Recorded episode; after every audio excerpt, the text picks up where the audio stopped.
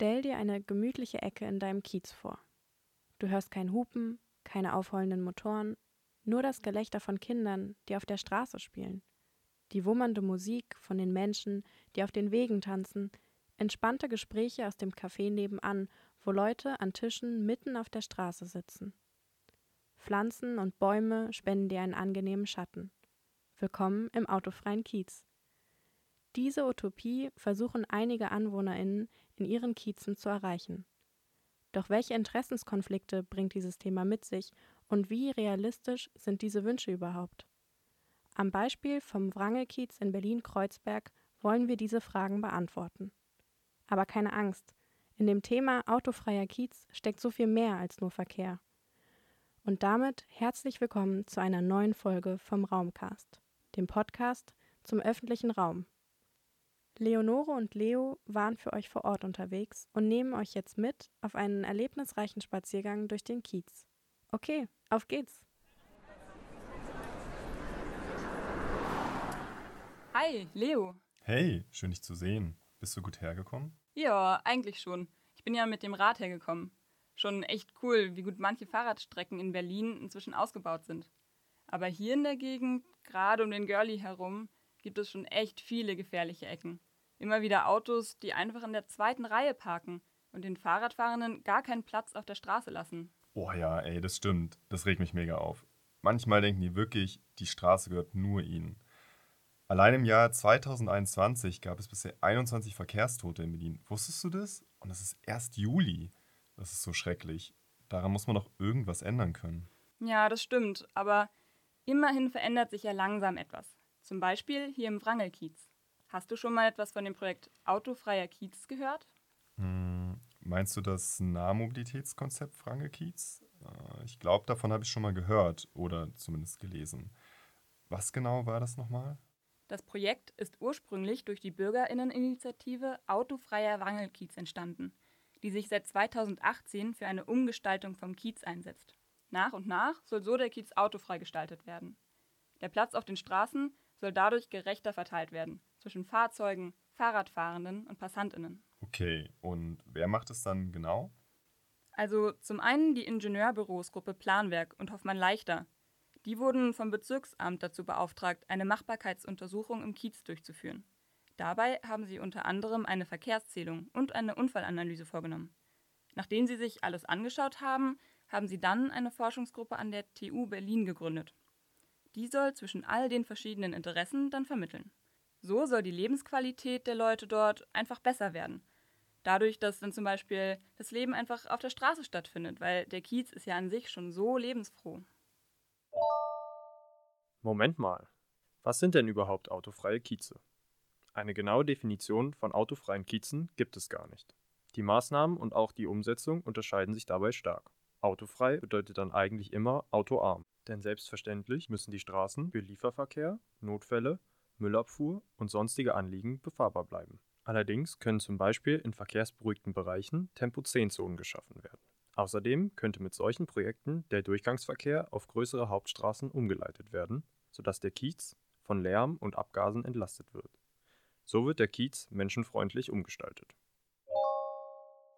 Ach, das klingt ja alles super spannend. Genau solche Projekte brauchen wir. Autofreie Kieze sind so ein wichtiger Schritt in Richtung Verkehrswende. Auf diese Weise werden die Anwohner weniger durch den Verkehr belastet und der Klimakatastrophe entgegengewirkt, weil zum Beispiel mehr Fahrrad und Öffis anstelle von Autos gefahren wird. Wie nötig das ist, merken wir inzwischen fast jeden Sommer. Bei den immer weiter steigenden Temperaturen ist es unerträglich heiß. Das ist nicht nur mega anstrengend, sondern benötigt auf lange Sicht wiederum mehr Energie zur Kühlung unserer Wohnung.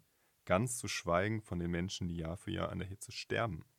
Wenn die parkenden Autos nun nicht mehr den größten Teil der Straßen einnehmen, gibt es viel mehr Platz für Pflanzen und Bäume. Diese lindern die Hitze und spenden Schatten. Moment mal. Verkehrswende? Was ist denn das? Und was hat das mit der Klimakatastrophe zu tun?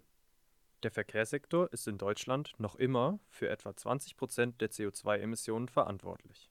Seit 2018 gibt es hier eine Trendwende im Verkehrssektor und die jährlichen CO2-Emissionen sinken leicht. Dennoch besteht hier noch sehr viel Nachholbedarf im Vergleich zu anderen Sektoren. Der Pkw dominiert noch immer den Verkehr. obwohl er im Durchschnitt gerade mal anderthalb Stunden am Tag genutzt wird und die restliche Zeit im öffentlichen Raum herumsteht. Das wäre selbst mit einem Elektroauto sehr ineffizient, oder? Die Verkehrswende beschreibt also unter anderem die Änderung unseres Mobilitätsverhaltens, wie zum Beispiel der Umstieg auf das Fahrrad oder den ÖPNV. Auch die Schaffung neuer Infrastruktur für beispielsweise Fahrräder ist Teil der Verkehrswende. Jetzt sprechen wir schon die ganze Zeit über Mobilität und Verkehr. Doch wo liegt eigentlich der Unterschied zwischen diesen beiden Begriffen? Mobilität beschreibt die Möglichkeit der Fortbewegung von einer Person. Das heißt, eine Studentin, die in Berlin ein Fahrrad besitzt, hat einerseits die Möglichkeit, sich mit dem Fahrrad fortzubewegen und andererseits durch das Semesterticket die Möglichkeit, mit der Bahn und dem Bus zu fahren.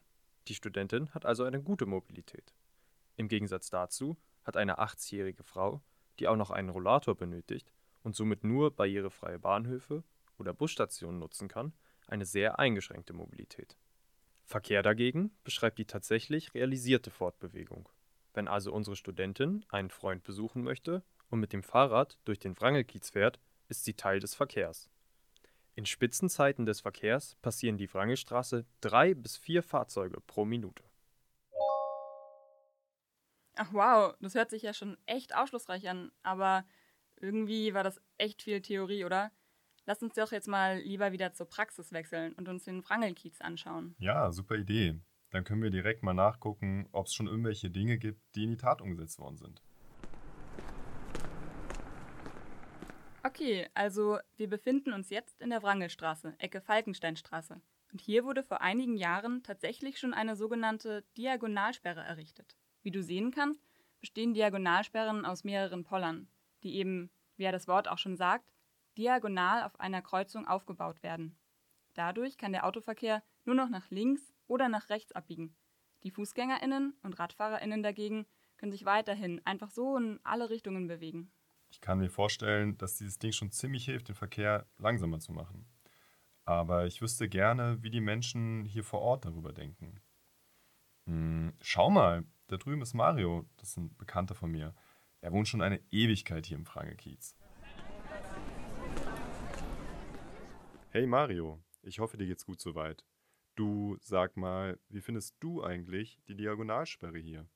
Also schlimm war es, bevor die Poller da waren. Das hat äh, deutlich verhindert die Autorennen quasi, also die aufrollenden Motoren und die Vollgasfahrten von wem auch immer. Aber dadurch ist es jetzt halt äh, enger, weil die Leute alle in zweiter Reihe parken. Ah, interessant. Das hätte ich so gar nicht erwartet. Wenn du diese Art Poller nicht so toll findest, was könntest du dir denn stattdessen vorstellen, damit es besser funktioniert? Das Einzige, was aus meiner Sicht helfen würde, wären so wie in Paris so eine Poller, die einfach auf der Straße hochfahren und dann kommt keiner mehr rein. Also. Und dann müsste es eigentlich noch äh, sozusagen für Anwohner halt ähnlich wie eine Parkgarage quasi einen Chip geben, dass man da, da durchfahren kann, wenn es sein muss. So. Du hast dir ja schon einige Gedanken dazu gemacht. Was fändest du denn wäre noch eine sinnvolle Umgestaltung, wenn du an einen autofreien Kiez denkst? Ähm, was ich mir vorstellen könnte, ist, wenn man sozusagen die Bürgersteigflächen aufreißt und äh, Blumenbeete anpflanzt. Ja, so dass man es, den Raum wirklich nicht einnehmen kann.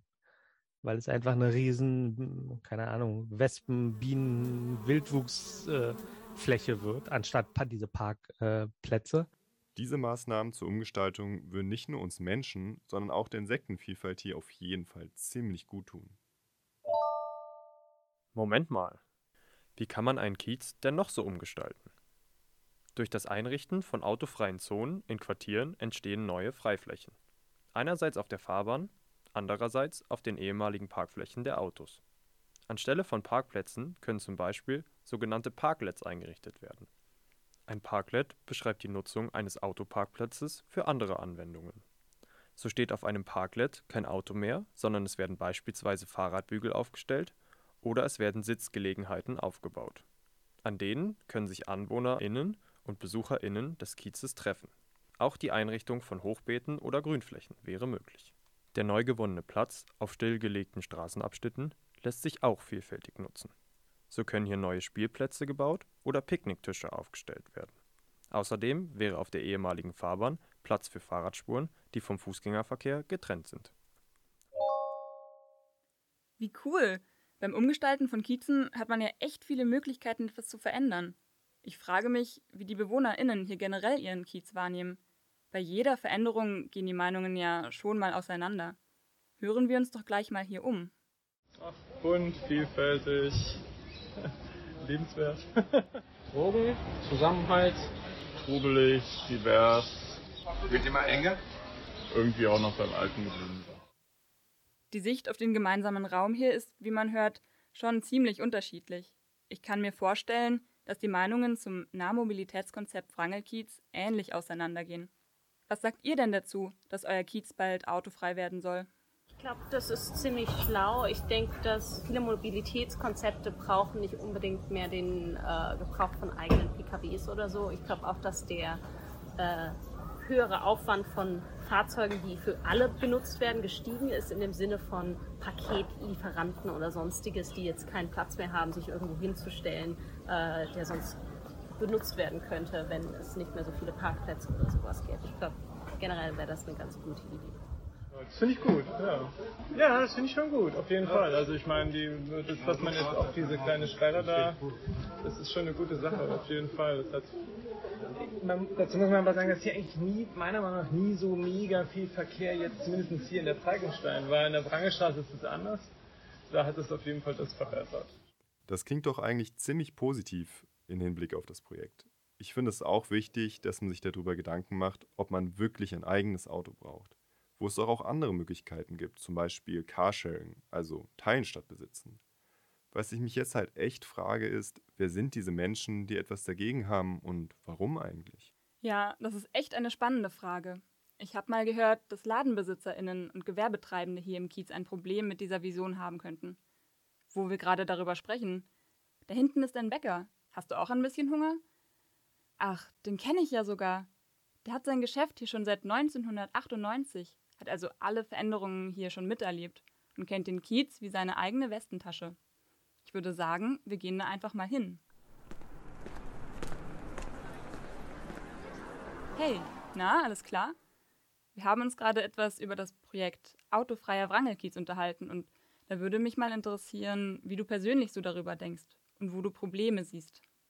Äh, wenn die Auto weg ist, dann äh, wie sollen die kleinen Geschäfte ihre äh, Ware beliefert werden oder sich selber, wenn sie einkaufen gehen, wie sollen sie dann kommen?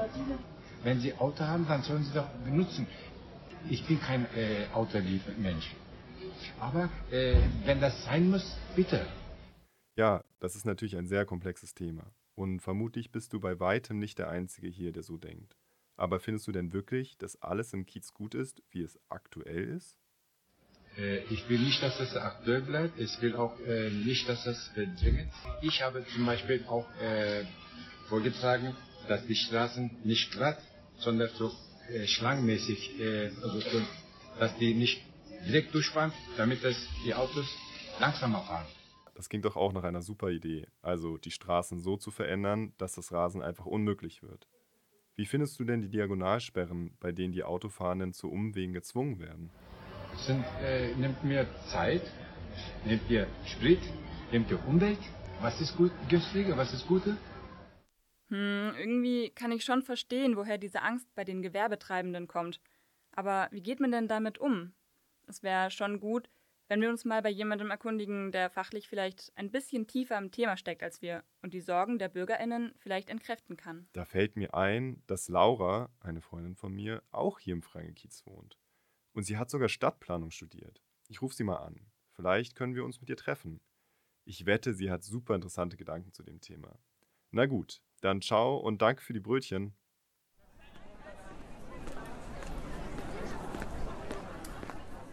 Hallo Laura, wie schön, dass du so spontan Zeit für uns hast. Ich hoffe, es ist alles schick bei dir. Jetzt frage ich dich mal ganz direkt, warum denkst du, brauchen wir autofreie Kieze?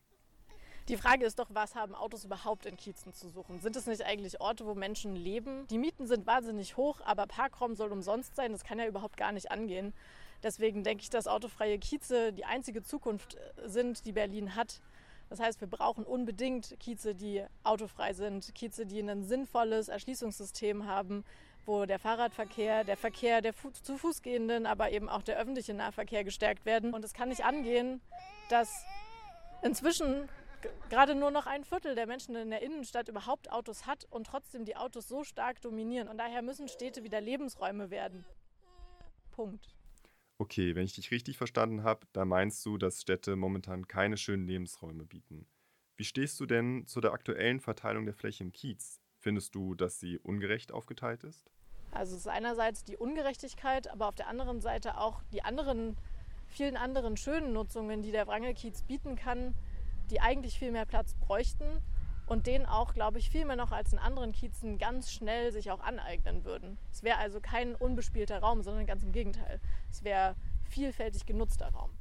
Was müsste denn passieren, damit diese vielfältigen Räume entstehen können? Wie kann das funktionieren? Was meiner Meinung nach wichtig ist, ist, dass Autos nicht den Stadtraum so wahnsinnig dominieren. Also vor allem der ruhende Verkehr ist das größte Problem. Warum sollen denn nicht Autos auch die Straßen benutzen können, aber vorrangig alle anderen? Das bedeutet, dass die Menschen ihr Auto nicht einfach kostenlos im öffentlichen Raum abstellen sollen, möglichst sogar eher zentral in zum Beispiel Autoparkhäusern und dafür bezahlen und der Raum auch extra dafür geschaffen wird, dass Autos irgendwo hingestellt werden. Vor allem aber sind autofreie Kieze Orte, wo mehr Leben auf der, auf der Straße stattfinden kann, wo es nicht mehr irritiert, wenn Kinder auf der Straße spielen, wo Cafés ihre Stühle und Tische gerne draußen hinstellen können, weil im Prinzip genug Platz ist, um auch noch drum zu laufen. Und das ist eigentlich aktuell nicht der Fall und das ist eher das Problem, dass der Platz im öffentlichen Raum neu aufgeteilt wird und eben nicht mehr zugunsten des Autos. Das ist für mich wichtig in Bezug auf den autofreien Wrangelkiez. Und kannst du dir vorstellen, dass man diese auch ohne einen autofreien Kiez schaffen kann? Einfach durch ein paar bauliche Umgestaltungen zum Beispiel? Auf der einen Seite, vielleicht auch für andere Kieze, kann ich mir gut vorstellen, dass es eigentlich nur darum geht, den Autoverkehr stärker zu regulieren, ihn bezahlen zu lassen, ihn langsam zu machen und ihn weniger dominant zu machen auf der Straße. Aber auf der anderen Seite halte ich das für absolut notwendig, auch mal Alternativen zu denken und möglichst auch umzusetzen. Denkst du denn, alle wünschen sich eine solche Veränderung vom Kiez? Es gibt doch bestimmt auch Menschen, die zum Beispiel Angst vor Gentrifizierung oder sowas haben, oder? Gentrifizierung ist ein wahnsinnig beliebtes Argument gegen autofreie Kieze. Dem würde ich nicht zustimmen, weil autofreie Kieze befördern vielleicht die Aufwertung des öffentlichen Raums. Der wiederum ist aber für alle da. Was mit dem Wohnraum geschieht, das wird auf anderen Ebenen geregelt. Es bräuchte also eine ganz andere Wohnungspolitik und stärkeren Schutz auch von Gewerbetreibenden gegen Verdrängung. Das bedeutet aber, es braucht einen ganz anderen, sehr aktiven Milieuschutz und ich brauche keinen Schutz der Autos im öffentlichen Raum. Apropos Gewerbetreibende. Wir haben vorhin von einem Ladenbesitzer, der auch schon sehr lange hier wohnt, gehört, dass er fürchtet, ohne Pkw-Verkehr gäbe es kaum Kundschaft für ihn. Wie siehst du das denn? Welche Probleme könnten aufkommen, wenn die Leute auf ihr eigenes Auto verzichten müssen? Die größten Probleme, auf die Wrangelkiez autofrei stoßen wird, ist wahrscheinlich der Widerstand von einer sehr alten Bewohnerinnenschaft, die sich das auch gar nicht vorstellen können, dass man ohne Auto klarkommen kann. Und auf der anderen Seite die Gewerbetreibenden, die sich auch nicht vorstellen können, dass ein Kiez, wo die Menschen nicht mehr mit dem Auto zu ihrem Laden fahren können, immer noch ein attraktiver Gewerbestandort ist. Man muss aber sagen, dass diese Vorurteile inzwischen immer mehr versucht werden, aufgehoben zu sein, indem es zum Beispiel Forschung gibt bei der Schönhauser Allee, wo genau versucht wurde, mit Gewerbetreibenden zu untersuchen, inwieweit nicht Fahrradfahrende doch auch eine gute Kundschaft bilden. Und ähm, das tun sie tatsächlich. Sie gehen oft nicht so viel einkaufen mit einmal, aber sie kommen immer wieder und kommen sehr regelmäßig. Und ich denke, dieses Potenzial, das wird man erst erkennen, wenn der Wrange Kiez denn autofrei ist. Danke für deine Sicht der Dinge.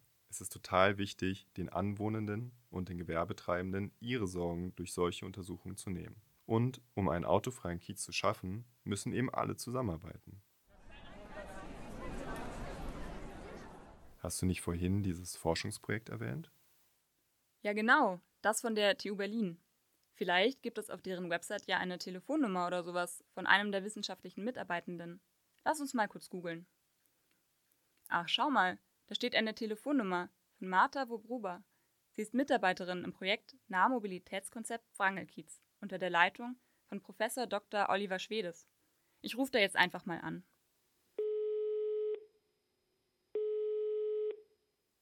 Hallo, Martha? Hi, wir sind zwei Studierende von der TU Berlin und gerade im Wrangelkiez unterwegs. Wir haben uns eben daran erinnert, dass es ja hier dieses Forschungsteam gibt, von dem du ja ein Teil bist, stimmt's? Wir hoffen, du hast kurz Zeit und Lust, uns ein paar Fragen zu beantworten. Zum Beispiel würden wir voll gerne wissen, was du an dem Projekt so spannend findest und mit welcher Motivation du daran mitarbeitest. Was, ähm, was das Projekt auszeichnet, ist, glaube ich, seine Vielschichtigkeit und dass es einerseits einen wissenschaftlichen Bezug hat, aber auch einen starken praktischen Bezug. Ähm, und wir mit ganz unterschiedlichen Akteuren da auch zusammenarbeiten. Von einigen AkteurInnen haben wir ja mittlerweile auch schon eine Menge verschiedene Positionen gehört. Wie schafft ihr es denn, diese unterschiedlichen AkteurInnen in der Beteiligung möglichst gleichberechtigt abzubilden?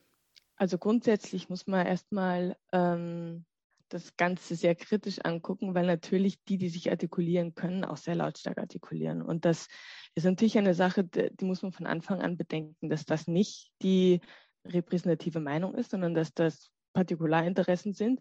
Und die sind natürlich wichtig und es ist auch ähm, sehr spannend und ähm, unterstützenswert, dass es da so viele zivilgesellschaftliche Organisationen gibt, die sich da positionieren, ähm, aber eben alles immer ein bisschen vorsichtig betrachten.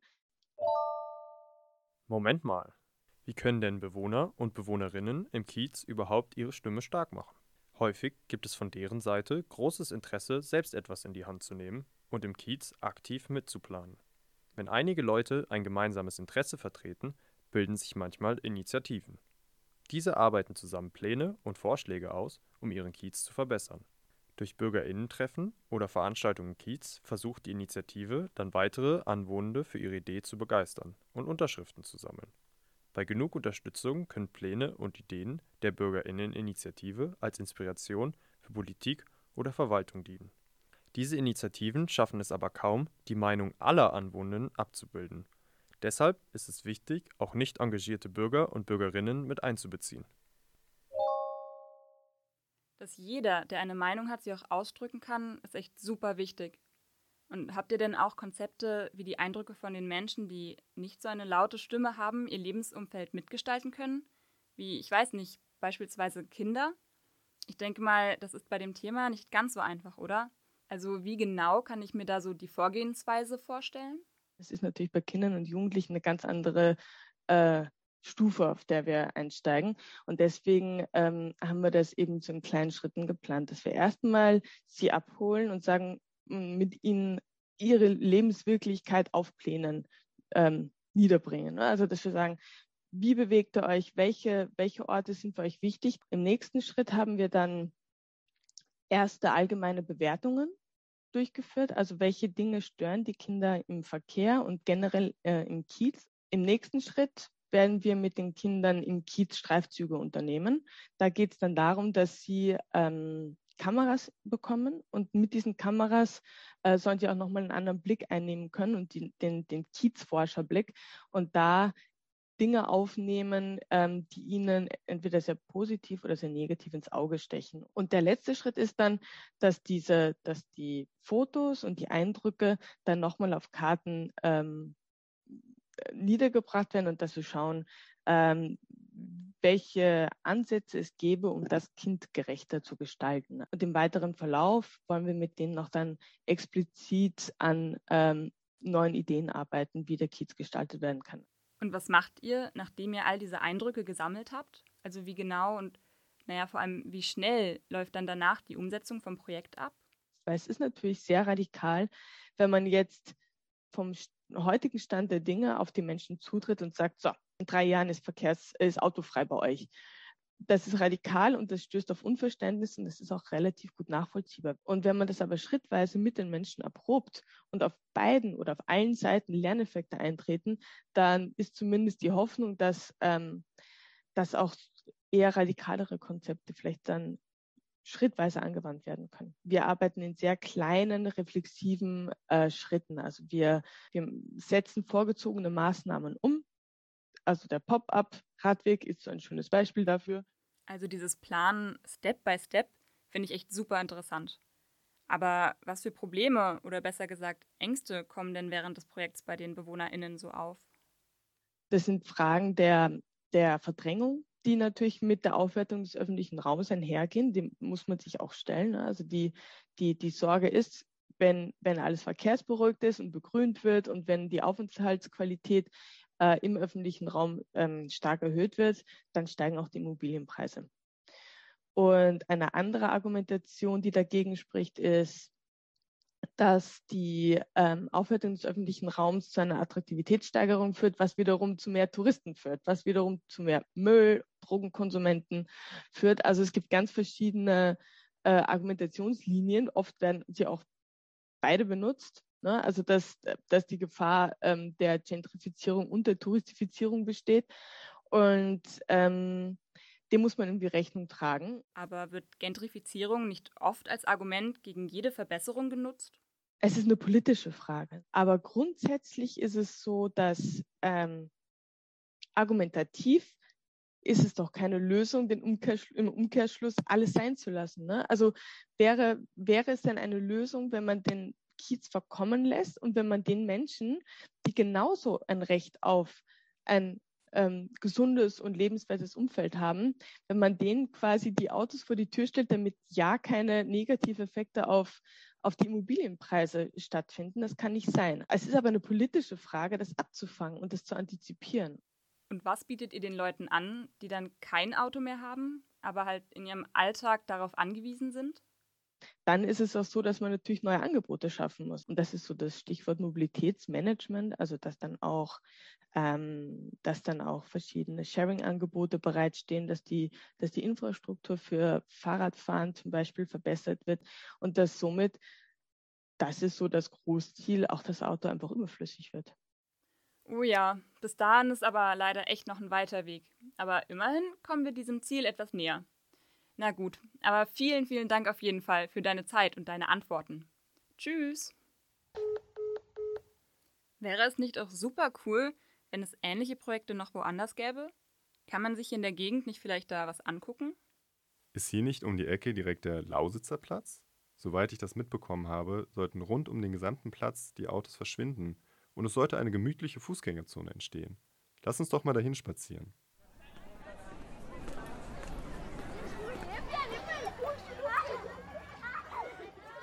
Ach, das sieht ja schon mega schön hier aus.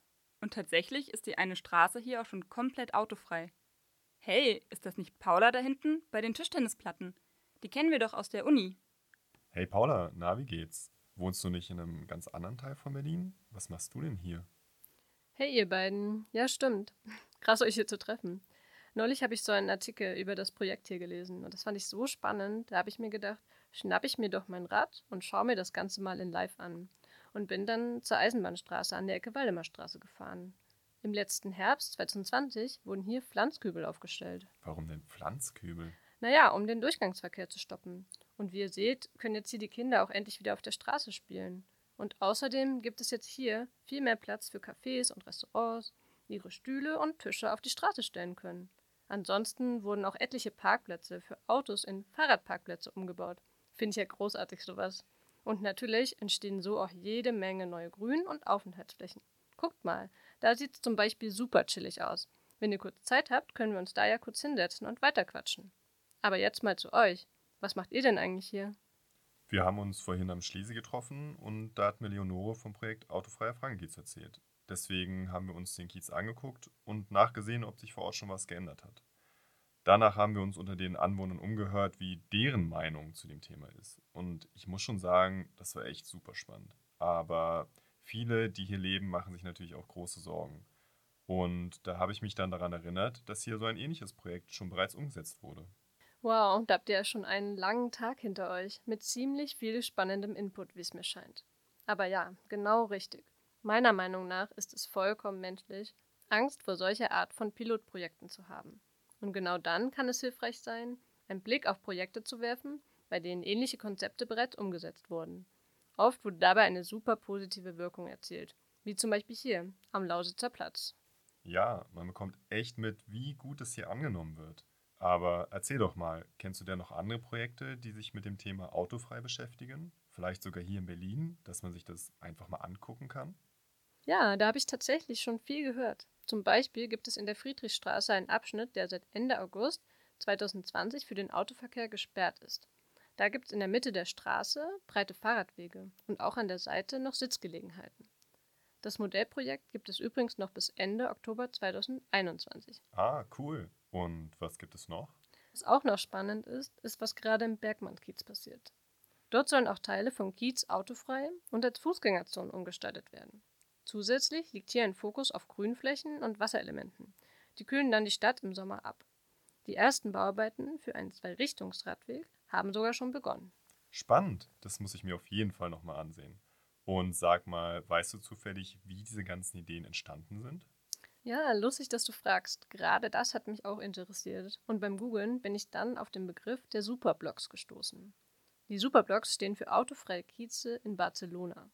Die ersten Projekte wurden dort sogar schon 1993 umgesetzt. Ein Superblock besteht dabei aus neun Häuserblöcken, die für den Durchgangsverkehr gesperrt werden. Auf der Website der Superblocks ist mir ein Zitat eines Anwohnenden besonders im Gedächtnis geblieben.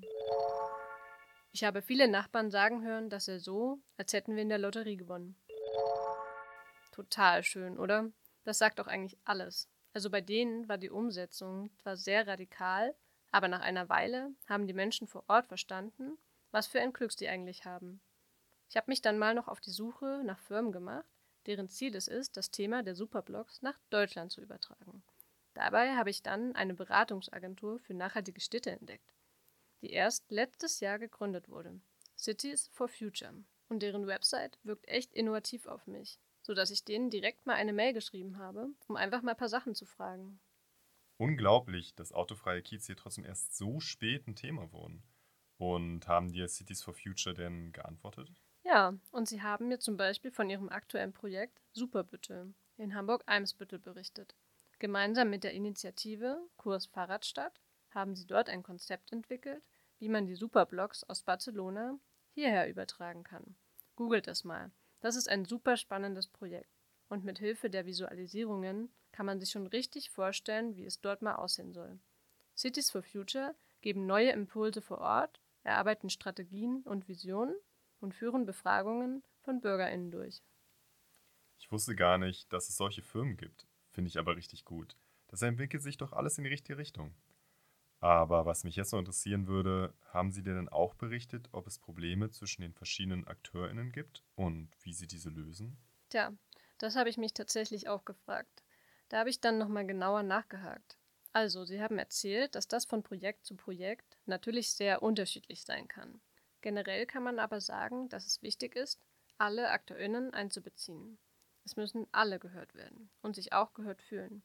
Sie haben auch davon berichtet, dass man nicht auf jede Einzelmeinung eingehen kann. Aber prinzipiell ist ja jeder dafür, dass die Stadt lebenswerter wird, oder? Ja, auf jeden Fall. Außerdem sollen Umfragen enorm dabei helfen, Probleme sichtbar zu machen und die Leute in die Umgestaltung mit einzubeziehen. Dadurch akzeptieren viele Menschen die planerischen Maßnahmen eher am Ende profitieren also hoffentlich alle von solchen Projekten.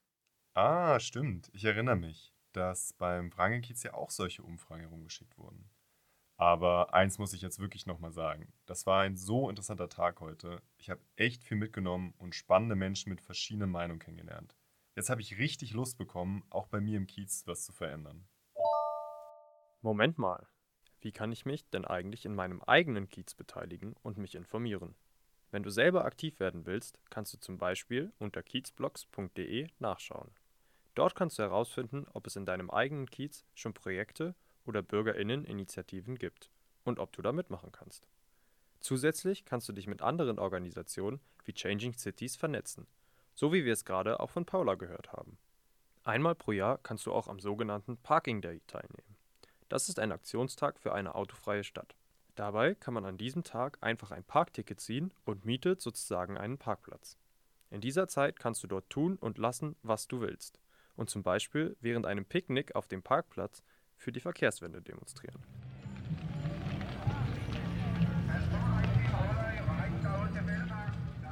Um sich auch mal unterhaltsam über Fortschritte oder Probleme im Berliner Verkehr zu informieren, gibt es auch auf Instagram die Möglichkeit dazu. Etwas provokant und mit viel Spaß erklärt die Verkehrswendi immer wieder Interessantes zur Verkehrswende. Schau doch mal in unsere Infobox, da haben wir dir alle genannten Websites verlinkt.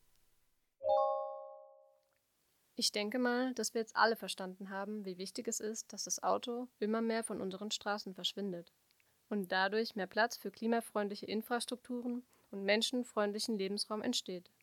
Außerdem ist es super spannend zu hören, wie komplex solche Art von Projekten sein können, wenn so viele verschiedene Akteurinnen die Begeisterung finden, sich zu beteiligen. Sowohl dafür als auch dagegen. Aber genau deshalb ist es so wichtig, diese partizipative Arbeitsweise schrittweise zu erforschen. Denn der Mensch braucht nun mal seine Zeit, um was Neues anzunehmen und seine Verhaltensmuster zu überdenken.